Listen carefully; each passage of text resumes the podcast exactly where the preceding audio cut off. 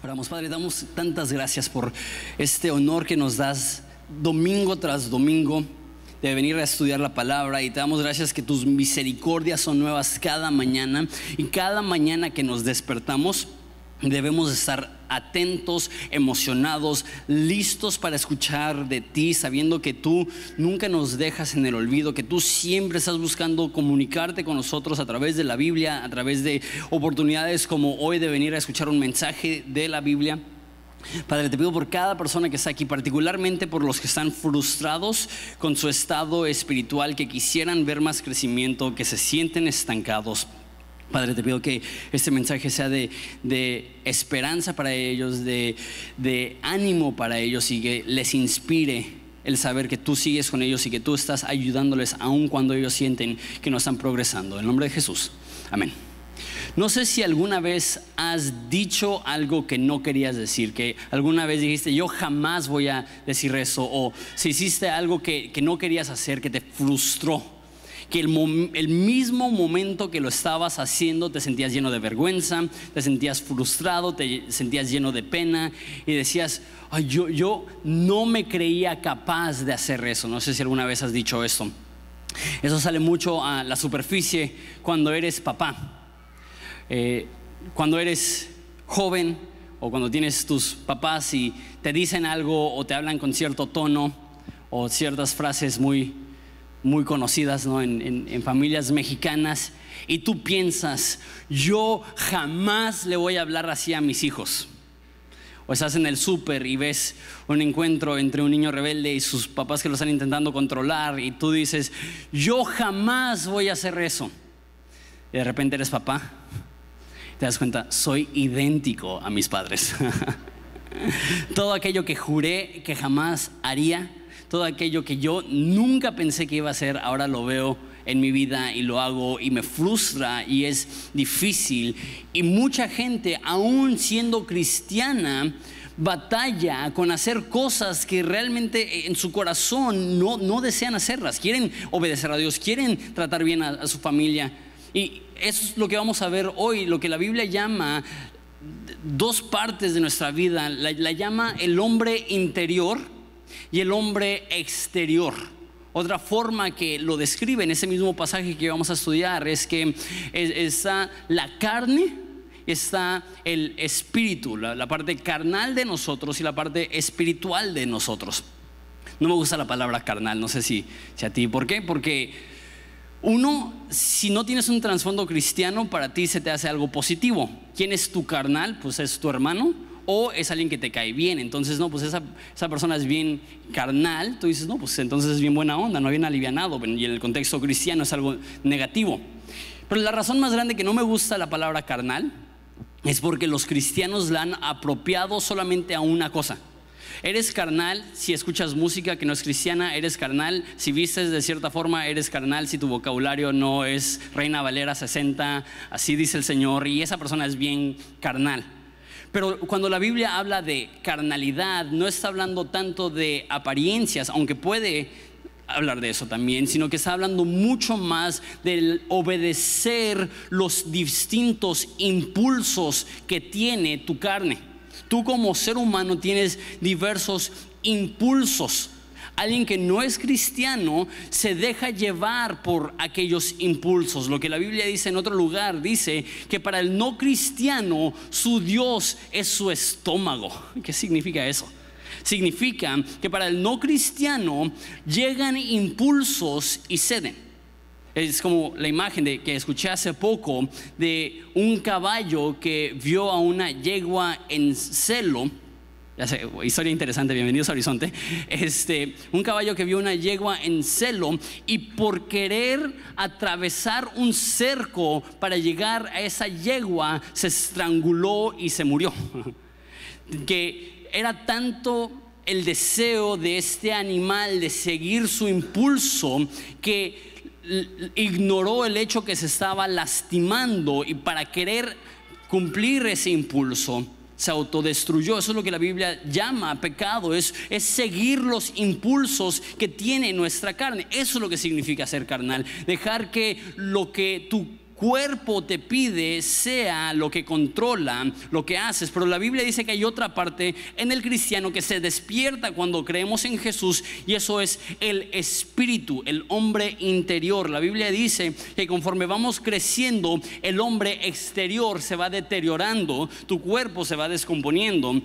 Pero el hombre interior, en tu relación con Jesús, en tu corazón y en tu mente, se va renovando, va creciendo, va madurando. Entonces hay, hay como dos compartimentos en nuestras vidas. Uno es la carne y tus impulsos, el, el otro es el espíritu y la palabra que quiero usar es deseo. Cuando eres cristiano, y eso es súper importante, Dios cambia tus deseos. Y ahora como cristiano es tu deseo, es tu anhelo obedecer. Es lo que tú quieres, quieres serle fiel a Dios, no quieres ofender a Dios. Entonces nada más para hacerlo un poco más, más sencillo, una persona que es cristiana tiene el anhelo de serle fiel a su esposa. Una persona que es cristiana tiene el anhelo de ser honesto.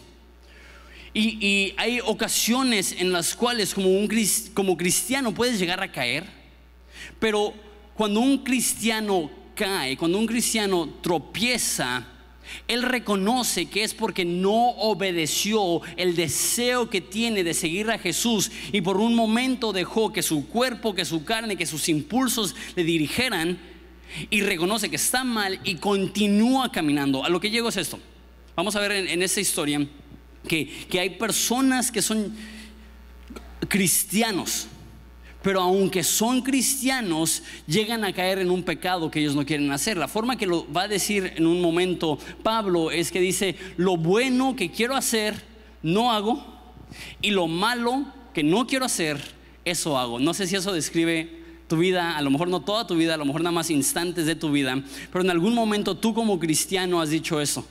Aquellas cosas buenas que quiero hacer, no hago y aquellas malas cosas que odio, esas termino haciendo y es frustrante y es un golpe a tu ánimo y a tu moral y tú dices, tengo tanto tiempo de cristiano y aún así me pasó esto. ¿Cómo lidiamos con pecado? ¿Cómo lidiamos cuando hacemos cosas que no queremos hacer? Eso es lo que nos va a decir Pablo en esta historia. Los primeros cuantos versículos eh, hablan con lo que hablamos hace dos semanas, por eso es bueno llevar la secuencia. Si te pierdes una semana, el mismo domingo en la noche o, lunes en la mañana ya está la prédica en internet. No, no hay por qué perder la secuencia. Si no tienes la secuencia, va a ser un poco más difícil entender lo que está pasando.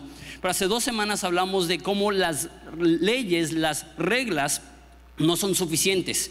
Te pueden poner todas las reglas que quieras, pero a menos de que ames a Jesús, esas reglas no te van a ayudar a crecer y, madurar y ser más como Jesús. Al contrario, cuantas más reglas, más te das cuenta de lo deficiente que eres y más necesitas a Jesús. De una forma semi complicada, para retomar este, este concepto en versículo 13, dice, luego lo que es bueno, o sea, las reglas, la ley, vino a ser muerte para mí en ninguna manera, sino que el pecado, para mostrarse pecado, produjo en mí la muerte y por medio de lo bueno, a fin de que por el mandamiento del pecado llegase a ser en sobremanera pecaminoso, porque sabemos que la ley es espiritual, mas yo carnal, vendido al pecado. Entonces les explico a grandes rasgos lo que está hablando aquí. Anteriormente dijo que, que la ley es buena, que las reglas son buenas pero no, no son buenas porque nos ayudan a ser buenos, son buenas porque nos enseñan que no somos buenos y nos llevan a pedir ayuda en el lugar correcto, en Jesús. Nos llevan a pedir ayuda a la única persona que nos puede ayudar, a Jesús. Entonces dice, entonces las reglas son malas. No, no, no, no. Sino que las reglas fueron, fueron puestas para que yo me vea en mi situación humana en sobremanera pecaminoso. Y dice que en su cuerpo, o sea, carne y hueso, en lo natural, si no consideramos al Espíritu Santo, todas las personas que no tienen al Espíritu Santo, usa esa palabra, son vendidos al pecado. No, no es a padre ese concepto, pero es lo que dice la Biblia. Si tú no tienes el Espíritu Santo viviendo adentro de ti, tu situación es que estás vendido al pecado. ¿Cómo sé que esto no está hablando de los cristianos? Pues el capítulo anterior dice que ya no somos esclavos del pecado. Y dice en el próximo capítulo, capítulo 8, que somos más que vencedores en Cristo. Entonces tú como cristiano no estás vendido al pecado, pero necesitas saber que tu cuerpo natural, tu carne y hueso, a no ser de una intervención divina, el pecado gobierna sobre ti. Y de hecho la conclusión de todo va a ser necesito ayuda. Necesito que Jesús venga y le dé vida a mi cuerpo, porque si, si no tengo su ayuda, soy vendido al pecado, soy presa del pecado, soy gobernado por el pecado. Y, lo que nos demuestra esto es que es la naturaleza humana favorecer el placer instantáneo sobre el beneficio a largo plazo. La razón que pecamos en su gran mayoría de veces es porque preferimos eh, el, placer momentáneo que el beneficio eterno. Si no me crees, esa es la razón que personas cometen adulterio ¿Por qué? Sienten que no están saciados en su relación o quieren una aventura o sienten que ha entrado la monotonía y prefieren el placer momentáneo al beneficio a largo plazo. O deja, doy algo a lo mejor un poco más relacionable con la mayoría de nosotros. ¿Por qué nos aventamos un bolsón de chetos de este vuelo, Flaming Hot, y vemos cinco episodios corridos, uno tras otro, de nuestra serie favorita Netflix? Tanto que hasta Netflix se tienes que preguntar, ¿estás viendo esto todavía? Dices, Netflix, déjame en paz. Sí, tengo tres horas viendo ese programa. Sí. ¿Por qué tomamos, por ejemplo, Coca-Cola? Todos sabemos que es dañino para la salud. No estoy diciendo que es pecado ver Netflix o, que es pecado comer chetos Flaming Hot o que es pecado tomar Coca-Cola, pero lo que estoy diciendo es que demuestra algo de nuestro corazón, que el corazón humano tiene esta inclinación a favorecer el placer instantáneo. Lo quiero ahorita, lo quiero sentir ahorita, quiero gratificación ahorita, aunque sea momentánea, aunque me lastime, aunque me destruya, lo quiero ahorita. Lo prefiere eso al proceso largo y tedioso de una vida sana y saludable, tomando decisiones sanas y saludables. El cuerpo natural es vendido al pecado, prefiere el, pecado y la naturaleza humana es la autodestrucción. El pecado vino y produjo en mi muerte, es lo que dice, como ese ejemplo que di de este animal, de este caballo que, que con tal de cumplir sus deseos, con tal de cumplir con su impulso, murió al intentar ir tras esta yegua. Lo mismo pasa con el corazón humano. Amamos aquello que es gratificación instantánea por encima de beneficio a largo plazo. Y, y, eso es lo que describe Pablo en los próximos seis versículos. Dice, aquello que no quiero hacer, eso hago. De hecho, voy a leer de corrido los seis versículos porque dicen lo mismo como tres o cuatro veces. Dice así, porque lo que hago no lo entiendo, pues no hago lo que quiero, sino lo que aborrezco, eso hago. Y si lo que no quiero, eso hago, apruebo que la ley es buena. De manera que ya no soy yo quien hace aquello, sino el pecado que mora en mí. Mi cuerpo está cometiendo estas cosas que yo odio. Y yo sé que ni esto es mi carne, mis huesos, mi cuerpo. No mora el bien porque el querer hacer el bien está en mí. Perdón, el querer el bien está en mí, pero no el hacerlo. Porque no hago el bien que quiero, sino el mal que no quiero, eso hago. Y si hago lo que no quiero, ya no lo hago yo, sino el pecado que mora en mí. Así que queriendo yo hacer el bien, hallo esa ley que el mal está en mí. Entonces está describiendo este proceso. Esta es una persona cristiana. Muchas personas dicen, e-, eso está describiendo a alguien que no es cristiano. Alguien que no es cristiano quiere hacer cosas buenas, hace cosas malas. Alguien que no es cristiano quiere hacer cosas buenas y no las hace. Sin embargo, nota lo que dice. Dice, el pecado que yo aborrezco. Sabes, el ser humano no aborrece el pecado a no ser de una intervención divina. Aquí no está describiendo a alguien que no es cristiano Aquí está describiendo a un cristiano que está pasando una lucha interna con un pecado que siente que no puede superar. Y no sé si tú sientes, has sentido esa frustración. No quiero hacer cosas malas y las haces. ¿Sabes qué? Te tengo buenas noticias. No eres el único. Pablo mismo, autor de la mitad del Nuevo Testamento, 12 o 13 libros, hay uno que no saben si lo escribió o no, 12 o 13 libros del Nuevo Testamento, él lo escribió Y él dice, he pasado momentos, etapas en mi vida donde parece que el pecado es más fuerte que yo, donde parece que las cosas malas que no quiero hacer, eso es algo que parece que las cosas buenas que quiero hacer no las puedo hacer. Y, ese es el estado de, Pablo. Pero deja digo esto y espero que eso sea de ánimo y eso cambie un poco tu perspectiva y cambie un poco la forma que ves las cosas. Aunque no creas, el frustrarte con el pecado demuestra que estás progresando. El frustrarte que pecaste demuestra que estás progresando. ¿Por qué? Porque si no te frustrara, te valiera. Y si te valiera, no, estás mostrando amor por Jesús. El hecho que te importa la santidad, el hecho que te importa la obediencia, el hecho que te frustra cuando pecas, el hecho que odias el pecado, muestra que estás creciendo porque eso no pasa en la vida de un ser humano a no ser de que Dios ponga en ti un deseo de hacer el bien. Entonces, cuando te frustras, puedes decir, ok, no hice lo que debí de haber hecho.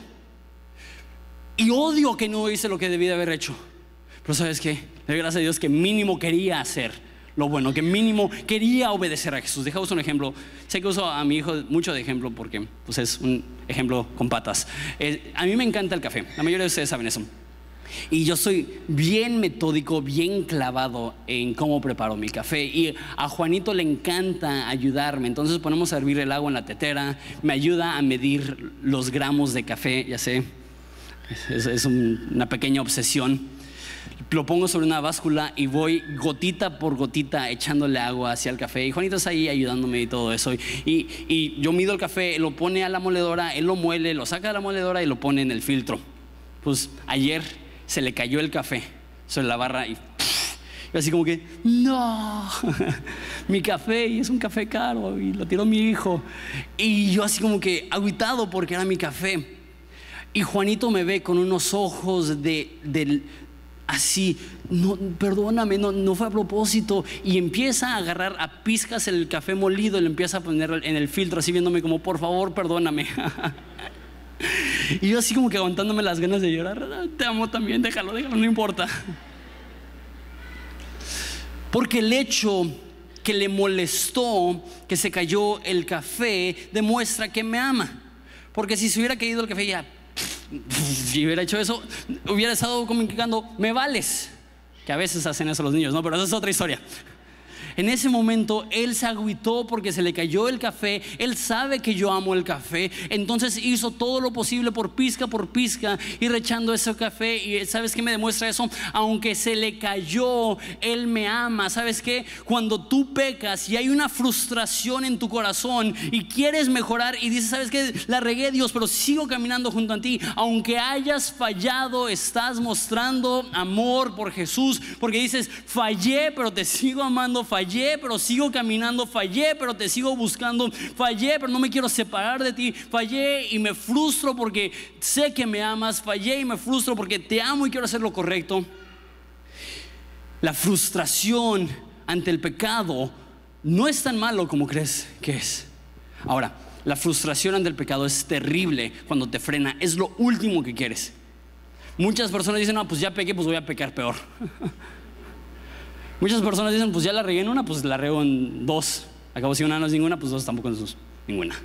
Y, personas tienen esa actitud. Si ya la regué poquito, pues ya, ya fue, entonces pues la voy a regar grandote. Eso no es el corazón de un cristiano. El corazón de un cristiano es no puede ser que aquello que aborrezco hice. No puede ser que aquello que amo no hice y me frustra y me enoja y me molesta, pero sabes que no dejo de amar a Dios. No dejo de amar a Jesús, no dejo de caminar. Esa es mi invitación a ti. ¿Pecaste esta semana? Y estás así como que... Estás pecando ahorita de orgullo. Va a haber frustración.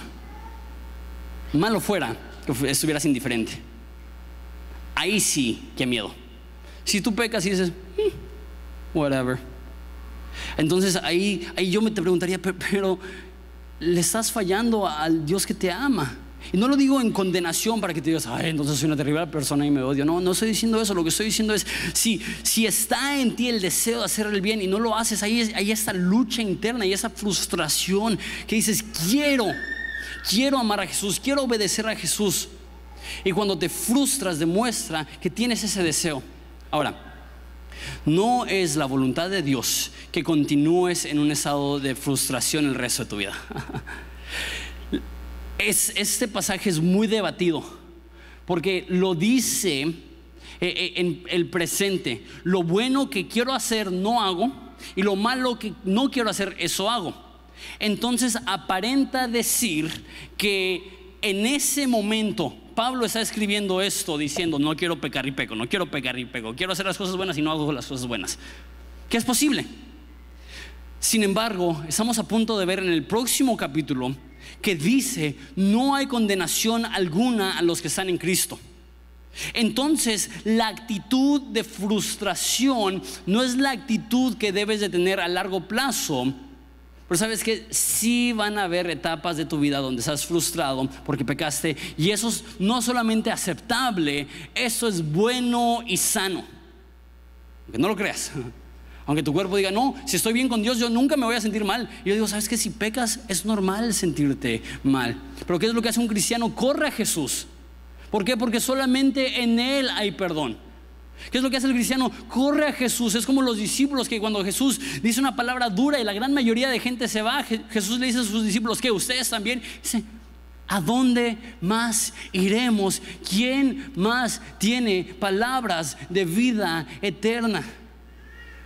Una vez más, qué padre sería que el cristiano, el momento que cree en Jesús, deja de pecar.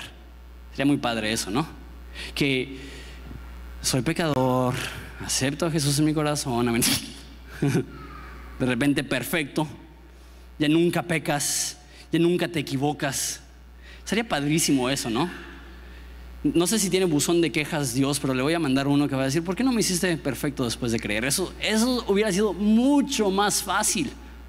¿Por qué tengo que seguir luchando con este cuerpo que tiene impulsos? ¿Por qué tiene que haber una guerra en mi mente entre obedecer mi mayor deseo, que es obedecer a Dios, y obedecer un menor deseo, que es un impulso por algo prohibido? ¿Por qué? ¿Por qué no de una vez y por todas nada más Dios dice, ¿sabes qué? Ya los cristianos no pecan. Estaría muy padre. Llega Pablo a la conclusión, yo sé que en mí esto es mi cuerpo, no mora el bien. La razón que Dios permite que sigas pecando es porque si de alguna forma Él no te dejara pecar, dejarías de confiar en Él y empezarías a confiar en ti mismo. Yo no necesito a Dios, a fin de cuentas ya no peco. Y lo que llega Pablo es dice, en mi cuerpo no mora el bien. No puedo confiar en mis fuerzas. El momento que empiezo a confiar en mis fuerzas es el momento en el cual me desvío. El momento que yo digo, ah, yo puedo, es el momento que me doy cuenta que no puedo. Me fascinó lo que Dios compartió a través de Yesaya la semana pasada. Desde paralítico en Bethesda, que Dios llega y dice, ¿quieres ser sano? Jesús llega y dice, ¿quieres ser sano? Y la mayoría de gente dice, que le diga que sí, y algo que nunca había notado es que su respuesta fue correcta. No puedo. Y Jesús le sanó porque Jesús puede transformar a la persona que llega a Él y le dice, no puedo, necesito ayuda en mi cuerpo, en mi carne, en, en lo físico, carne y hueso. No está en mí obedecerte. Ayúdame, cámbiame, hazme nuevo, hazme diferente. La Biblia dice, bienaventurados los pobres de espíritu, porque de ellos es el reino de los cielos. ¿Qué significa pobre de espíritu? La palabra ahí literalmente significa un mendigo, alguien que está mendigando. Bienaventurados los que llegan a Jesús con las manos vacías diciendo te necesito porque sin ti no puedo, porque de ellos es el reino de los cielos.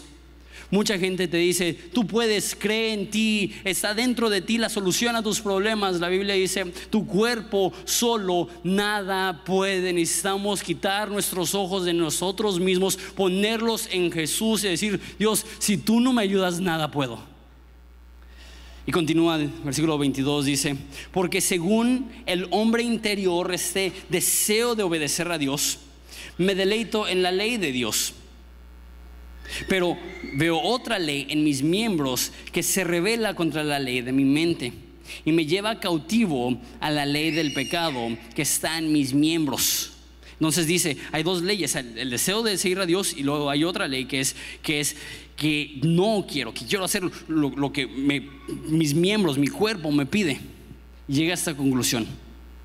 Miserable de mí, ¿quién me librará de este cuerpo de muerte? Una vez más, ¿es este el estado que Dios quiere que tú tengas?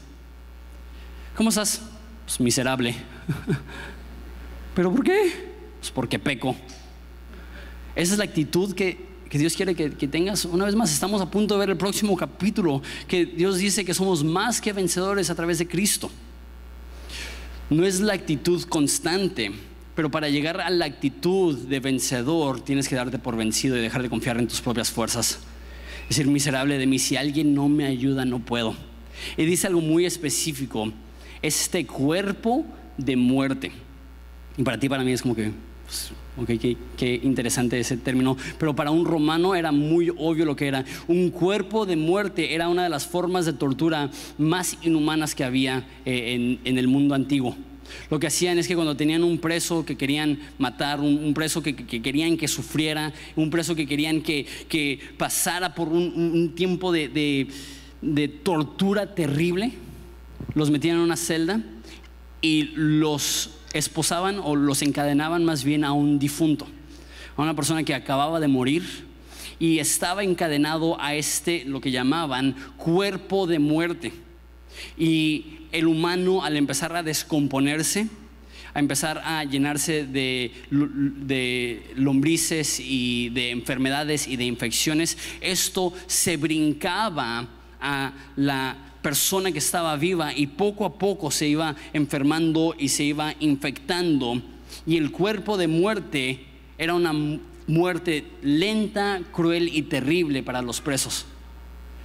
Pablo dice, eh, eh, ¿quién me librará de este cuerpo de muerte? ¿Quién me, librará de esta dificultad, de este cuerpo que no me permite disfrutar de la libertad, que no me permite ser obediente a Jesús, ser obediente a Dios.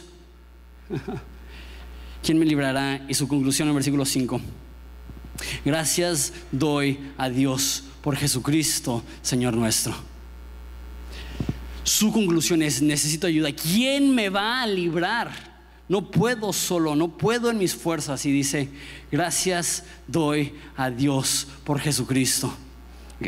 Entonces, intentar de unir todos los conceptos aquí vas a fallar, vas a pecar, vas a seguir pecando, jamás llegarás al momento donde ya no luchas con el pecado. Y es bueno sentir esa frustración porque demuestra que quieres obedecer a Dios. Pero ese no es el estado constante del corazón humano de, ay, pobre de mí, ay, miserable de mí, ay, eh, no puedo contra el pecado, quiero hacer cosas buenas y hago cosas malas, quiero hacer, no quiero hacer cosas malas y termino haciéndolas. Eso no es la actitud.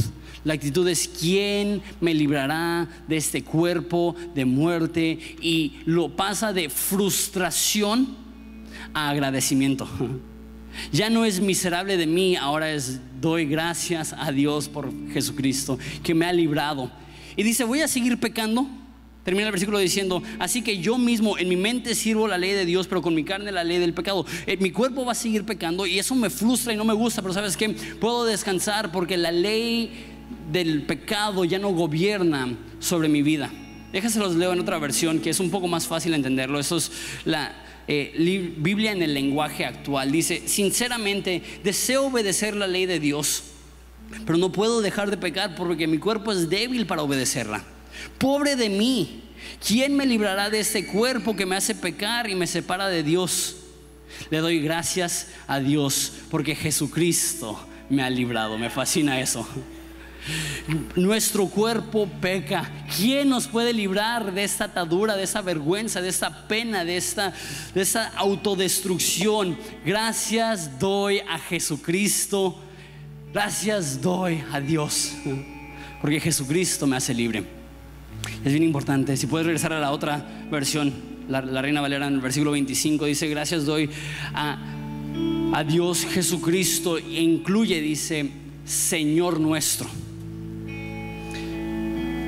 Dice que el que no tiene el Espíritu de Dios es esclavo del pecado, está vendido al pecado. Pero esa palabra Señor denota otra cosa absolutamente. Señor quiere decir amo, quiere decir rey.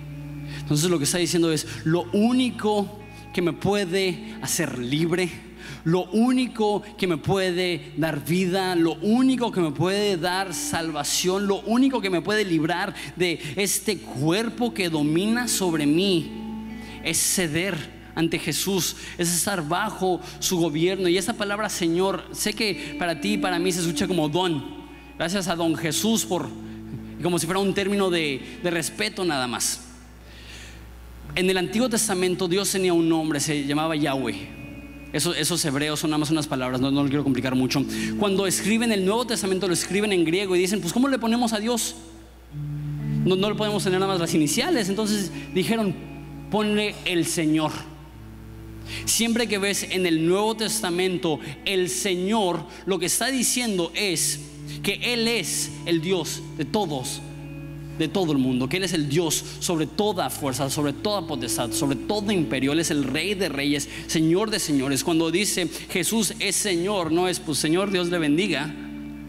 Está diciendo Jesús es sobre todo. Le doy gracias a Dios que aunque mi cuerpo antes gobernaba sobre mí, le doy gracias a Dios que ahora tengo a Jesús como Señor, es lo que está diciendo que aunque era débil y soy débil y en mi carne no mora el bien, gracias le doy a Dios porque Jesús puede ser amo de mi vida y puedo obedecerle y puedo cambiar y cuando caigo me levanto y cuando tropiezo me levanto y cuando me equivoco me levanto y cuando peco me levanto. ¿Por qué? Porque ya no vivo bajo el poder del pecado peco, pero ya no me ve como pecador Dios. Caigo, pero Dios no me ve como un fracasado soy débil, pero Dios no me ve como un indefenso. Él me levanta del polvo, Él me da su Espíritu Santo, Él me da el poder que necesito. Y ahora en vez de frustración, lo que debe de radicar en nuestro corazón es agradecimiento. Ahora en vez de vergüenza, lo que debe de dominar nuestro corazón es victoria. Eso es lo que vamos a ver la próxima semana. Ahora en vez de pena, lo que gobierna nuestro corazón es propósito. ¿Por qué? Porque sabemos que este cuerpo de muerte ya no tiene dominio sobre nosotros. El cuerpo que nos estaba matando ya ha sido soltado y ya no estamos bajo la esclavitud de nuestros impulsos y nuestros menores deseos. Ahora estamos bajo el gobierno de Jesús y nuestro deseo de obedecerle. Y vas a seguir pecando y vas a seguir cayendo y te vas a seguir tropezando. Y cada vez que caigas y cada vez que tropieces, puedes decir, doy gracias a Dios por Jesús. Y puedes decir lo que veremos la próxima semana que ya no hay condenación alguna a los que están en Cristo Jesús. ¿Por qué? Porque Jesús ya ha resuelto el problema del pecado en la cruz del madero. ¿Te parece si nos ponemos de pie?